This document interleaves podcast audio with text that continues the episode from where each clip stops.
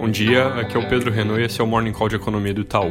Ontem os mercados globais passaram por um ajuste forte, tiveram a maior queda dos últimos três meses, aparentemente causada talvez um pouco pelo tom mais cauteloso do Banco Central Americano na quarta-feira, mas muito mais possivelmente por um fato que eu já vinha alertando aqui, que é o risco de segunda onda nos Estados Unidos, com estados que estão com taxa de contágio bem acima de 1. Isso não é um fato novo, inclusive não é nem claro se é uma segunda onda mesmo, ou se é só porque esses estados não tinham sofrido muito num primeiro momento e agora estão pegando o vírus com algum atraso, mas fato é que depois do movimento de alta tão forte das últimas semanas, acaba que os receios foram ganhando mais peso e aí culminaram ontem em um recuo próximo de 6% nas bolsas europeias e nos Estados Unidos. Taxas de câmbio também perderam força contra o dólar,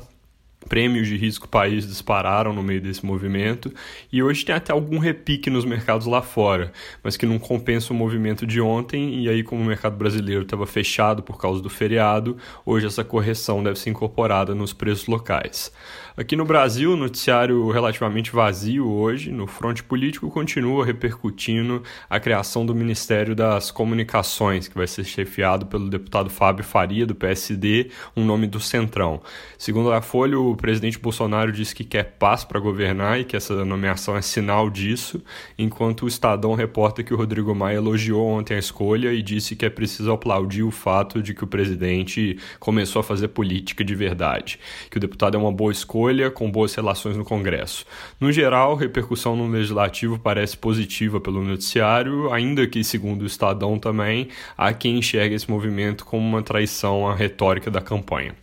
Fora isso, já começou a reabertura do comércio no Rio de Janeiro e São Paulo, com relatos de aglomeração e filas em certas áreas das cidades, fazendo então com que seja difícil manter de forma correta os critérios de isolamento. Atualizando os dados do Covid no Brasil, ontem à noite o país registrava 802 mil casos e quase 41 mil mortes. O número de novos casos continua subindo, até porque tem mais testes sendo realizados, mas o somatório das novas mortes ao longo dos últimos sete dias voltou a apontar para baixo.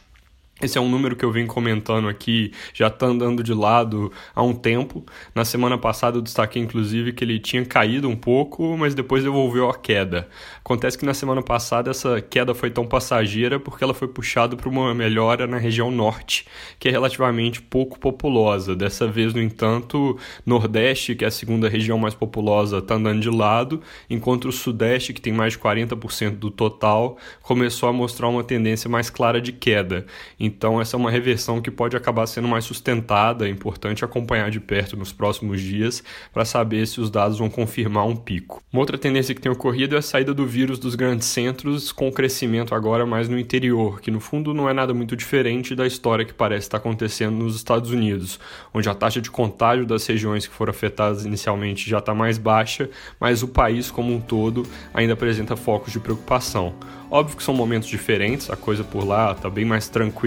mas ainda assim dá para traçar esse paralelo. É isso por hoje, bom dia e bom fim de semana.